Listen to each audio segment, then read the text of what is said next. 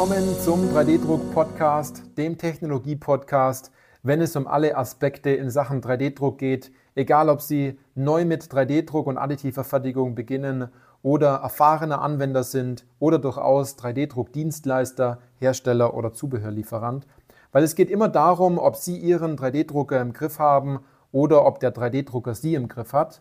Ich bin Johannes Lutz und ich freue mich auf diese Podcast-Folge, weil diese Podcast-Folge den Titel trägt, lohnt sich eine Endlosfaser, lohnt sich Peak, lohnt sich dieser Highspeed-Modus, lohnt sich TPU oder lohnt sich auch die künstliche Intelligenz beim Thema 3D-Druck? Und das ist eine Frage, die kriege ich relativ oft am Anfang unserer Strategiegespräche gestellt, dass man einfach ähm, als Anwender oder auch als Geschäftsführer und Abteilungsleiter, je nachdem wie groß das Unternehmen ist, immer wieder vor der Herausforderung steht, ja, wir haben uns da mal was angeguckt, ähm, diese und jene Maschine, die wäre ja auch ganz gut, da könnte man zum Beispiel viel schneller drucken oder da hat man die Möglichkeit, eine Faser einzulegen oder hier haben wir auch die Möglichkeit, eine ganz hohe Temperatur mit Peakbau Teilen äh, zu arbeiten oder dann auch TPU zu drucken, also gummiähnliche Bauteile. Oder dass man sagt, ja, KI, das ist ja eine richtig tolle Sache, ähm, die sollten wir mit in den Druck mit integrieren und äh, macht es Sinn, sowas zu kaufen. Ähm, wir sind kurz davor, ist uns aber noch irgendwie zu teuer und man hat sozusagen ganz viele Fragezeichen, ähm, wo man sich denkt, wie berechnet man dann die Bauteile? Ähm, ist es überhaupt so teuer? Wie geht man da voran? Was braucht man da noch alles dazu? aber man ist sozusagen getrieben von, man braucht das nächste größte Feature, weil alle anderen sagen, man hat mal mit FDM begonnen, dann ist man SLA eingestiegen äh, und macht da Bauteile, dann hat man weitere Maschinen hinzugekauft und wenn man dann dort andere äh, Unternehmen anschaut, dann sieht man, da haben die vier, fünf Systeme und ähm, nicht alle laufen dann aber und von dem einen oder anderen System ist man maßlos enttäuscht oder man hat viel Geld für etwas ausgegeben, was man im Endeffekt gar nicht nutzt. Und das ist ja eigentlich einer der größten Hindernisse, ähm, die bei dieser Frage natürlich auch auftaucht. Und zwar, wenn man sagt, lohnt sich Endlosfaser oder Peak oder Highspeed oder TPU oder KI oder was auch immer noch, was es doch draußen so gibt, ähm, dass man natürlich eine ganz andere Frage im Hintergrund hat. Und zwar, wenn man sagt, es lohnt sich, dann will man natürlich die Investition, die man tätigt, auch wieder raushaben. Und das natürlich so schnell wie möglich und ähm, natürlich auch so einfach wie möglich. Und das ist natürlich auch eine Grundfrage von ganz vielen, die einfach unsicher sind, ob sie jetzt da 20, 30, 40, 50.000 Euro nochmal investieren. Aber die Information, die ich doch Ihnen doch noch mitgeben möchte, ist, es geht nicht darum, dass Sie jetzt das neueste Feature sich aneignen, sondern haben Sie denn überhaupt die Berechtigung, dieses Feature generell einzusetzen? Oder ist es in, in Wirklichkeit diese Unsicherheit, die, sie die, die dort mitschwingt, ähm, warum sie in dieser Entscheidung kein klares Ja sozusagen ähm, treffen können? Weil Peak macht durchaus Sinn, Endlosfaser macht durchaus Sinn, Highspeed, TPU, KI und was es noch alles gibt, macht natürlich Sinn, wenn bestimmte Bedingungen dafür erfüllt sind. Na? Gehen wir mal äh, das Beispiel mal durch. Jetzt Endlosfaser von Markforged. Ich finde die Drucker von Markforged hervorragend, kann man nichts dazu sagen. Die machen eine hervorragende Qualität. Äh, jeder, äh, der meine Geschichte auch kennt, der weiß, dass ich mit äh, Mark 3D früher die 3D-Drucker von Markforged auch verkauft habe und äh, das auch sehr erfolgreich. Und äh, ich bin immer noch überzeugt von der Technologie von Markforged. Es gibt aber ein paar Punkte, wo man jetzt nicht einen Markforged-Drucker fürs Prototyping verwendet oder für äh, feine Details auf Bauteilen, sondern ein Markforged-Drucker ist eher dafür geeignet, wenn man an dem Punkt ist und einfach viele Vorrichtungen und Halterungen und Montagehilfen drucken möchte, die mit einer äh, normalen FDM-Technologie vielleicht an ihre Grenzen stoßt, ähm, in der Hinsicht, dass man sagt, man braucht das Einlegen von Glasfaser, Kevlar, Kohlefaser oder der Hochtemperaturglasfaser, dass man an die Stelle kommt und sagt, hier hat es absolut Sinn gemacht, zum Beispiel eine bestimmte Vorrichtung, einen bestimmten Haken, einen bestimmten Greifer, bestimmte Bauteile extrem zu versteifen, um schnell an Bauteile zu kommen. Einerseits die Bauteile nicht fräsen zu lassen und diese Technologie auch dafür zu verwenden. Also dafür funktioniert es ja hervorragend. Aber es wäre jetzt halt eher das Falsche, damit Prototypen zu drucken oder Bauteile, die eine äh, super schöne, glatte Oberfläche oder ein bestimmtes Material benötigen. Genauso ist es auch, ähm, und da gab es vor, wann war das, so vor drei Jahren circa, ja einen extremen Hike, Hype zum Thema Peak. Jeder hat auf einmal äh, äh, Maschinen rausgebracht, also die Hersteller, wo es dann heißt, Peak geht bei uns auch. Aber was bedeutet denn Peak zu drucken, wenn man das genauer äh, beleuchtet? Ähm, und zwar braucht man natürlich eine ganz hohe Düsentemperatur, wenn man es im FDM-Bereich macht. Man muss einen speziell vorbereiteten Bauraum haben. Man hat natürlich extreme Temperaturen. Und je nachdem, mit welcher Technologie man dort verarbeitet, muss das Bauteil natürlich auch nachbearbeitet werden in Form von, von Hitze ähm, dass es natürlich in den Ofen hineinkommt, damit das Peak natürlich entsprechend dann auf, darauf reagiert. Jetzt ganz einfach gesagt. Es gibt natürlich auch Peak im SLS-Bereich, aber ähm, die Anzahl dieser Maschinen, ähm, die kann man durchaus in Deutschland, vielleicht auch sogar in Europa, ich glaube an einer oder an zwei Händen abzählen. Ich glaube eher an einer Hand, ähm, vor allem in Deutschland.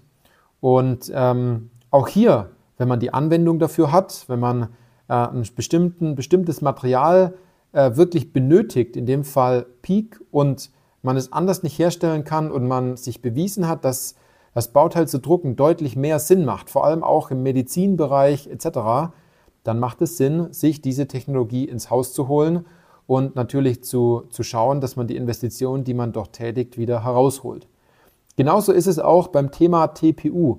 Ähm, ich glaube, wenn man eine Technologie hat und dort jetzt ein teures Umrüstkit kauft oder man jetzt viel ausprobiert und die Bauteile nichts werden und man kennt das natürlich, wenn man an der Stelle ist und sagt, gut, wir drucken jetzt ein bisschen TPU, dann probiert man was aus und dann klappt es nicht so richtig, dass man viel eher auf einen Dienstleister zurückgreift. Das macht doch viel mehr Sinn.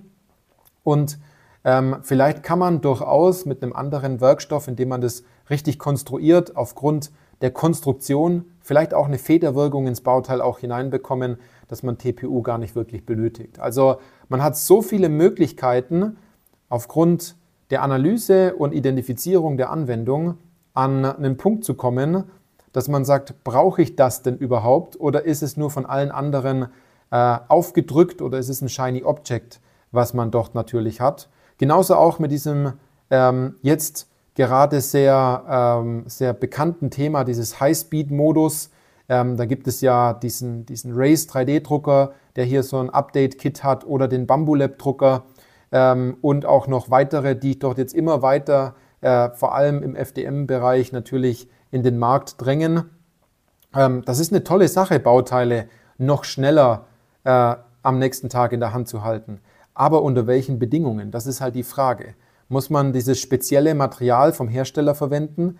Klappt das auch bei bestimmten Bauteilen? Ähm, und auch hier kommt es natürlich immer auf die Anwendung drauf an. Wenn es natürlich so sein sollte, dass Sie sagen, Sie haben dort eine größere Stückzahl von ein paar tausend Stück und Sie können das mit einem einfachen Filament im FDM auch drucken und es geht hier wirklich darum, ähm, eine hohe Stückzahl hinzubekommen, um sich die Kosten fürs Werkzeug zu ersparen und noch Individualität ins Bauteil reinzubringen. Und Sie können das, das Material, was der Hersteller Ihnen in dem Highspeed-Modus vorgibt, auch verarbeiten. Dann macht es durchaus Sinn, ähm, dort in einen Drucker zu investieren, dass dieser diesen Highspeed-Modus auch toll nutzt. Und das ist einer der größten Dinge, wenn man sich fragt, lohnt sich XYZ, dann ist eher die Frage, habe ich die Anwendungen dafür? Und wenn man dort noch ein großes Fragezeichen hat, dann sollte man eher darüber nachdenken, wie man denn die Anwendungen findet oder wie man speziell dafür passende Anwendungen findet, weil ähm, einfach nur sich selber zufriedenzustellen, um zu sagen, man ist wieder am Puls der Zeit und äh, man möchte einfach ein bisschen was machen, würde ich als Geschäftsführer, wenn meine Mitarbeiter das machen, dann würde ich auf die Finger schlagen und würde sagen, warum haben wir in etwas investiert, was wir nicht wirklich nutzen ähm, und was uns vielleicht eher noch dabei hemmt, weil wir ständig damit beschäftigt sind, äh, zu überprüfen, ob das Ganze auch funktioniert. Und das kennen Sie wahrscheinlich selbst auch, wenn Sie ein absolutes Top-Gerät äh, in, entsprechend äh, in Ihrem Unternehmen haben, aber sie ganz genau wissen, eigentlich wäre die Maschine dafür geeignet, aber da müsste man vorher Tests fahren, wenn man weiß nicht, ob das mit dem Material klappt. Und dann gibt es so viele kleine mentale Blockaden, die auch wirklich klein sind, aber für sie riesig erscheinen, weil sie in der Vergangenheit dort durchaus mal eine schlechte Erfahrung gemacht haben, dann ist es leider so, dass der Drucker dann mehr rumsteht, als er im Endeffekt arbeitet.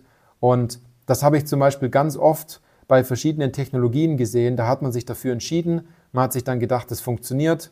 Dann hat man gemerkt, die Anwendung ist wesentlich einfacher mit einer anderen Technologie zu drucken. Da hat man viel Geld investiert und der Drucker steht immer noch rum. Das ist natürlich das, was man sich nicht vorstellt, wenn man eine neue Technologie kauft.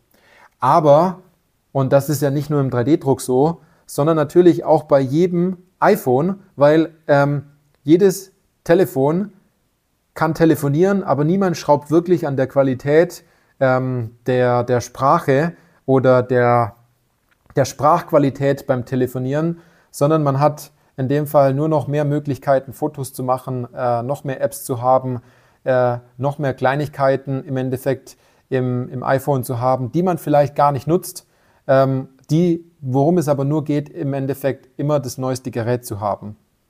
Und dabei müssen Sie sich halt selber die Frage stellen, möchten Sie eher an dem Punkt sein und sagen, Sie möchten immer die neueste Technologie haben und Sie können sich das Ganze leisten oder das Unternehmen kann sich das leisten und Sie forschen damit? Oder wollen Sie wirklich erfolgreich mit dem Thema 3D-Druck sein und wirklich auch erfolgreich damit sein, Anwendungen umzusetzen?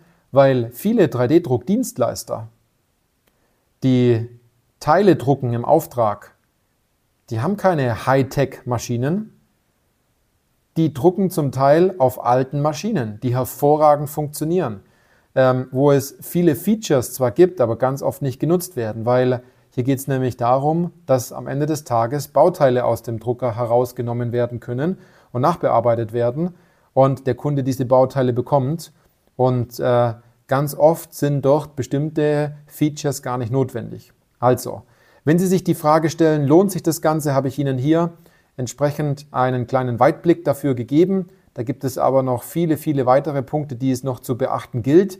Wenn Sie auch dieses Gefühl haben, dass Sie sagen, lohnt sich dieses oder jenes, was ist unser nächster professioneller Einstieg in die nächste Technologie, ähm, sind wir überhaupt auf dem richtigen Weg oder machen wir hier einen Fehler, den wir nach ein paar Monaten dann entsprechend auch bereuen, dann sollten Sie ins kostenfreie Erstgespräch kommen und äh, wir analysieren dort ganz genau Ihre Situation und können Ihnen dort die richtigen Wege und Hinweise auch mitgeben, damit wir Sie mit Rat und Tat dort unterstützen, damit Sie vor allem Ihr Ziel erreichen, und zwar Geld und Zeit einzusparen und die Innovationskraft im Unternehmen zu stärken. Und es kann auch richtig Spaß machen, wenn man sich nicht auf den falschen Baustellen aufhält, sondern sich den, den Blick auf die Dinge legt, auf die aktuell keiner hinschaut. Das ist nämlich der Knackpunkt dabei. Sie werden da so sehr von anderen Bereichen geblendet, wo Sie die wichtigsten Themen schon gar nicht mehr sehen und dafür haben wir bei 3D Industrie den richtigen Blick drauf. Also, bis dahin und bis zur nächsten Podcast-Folge.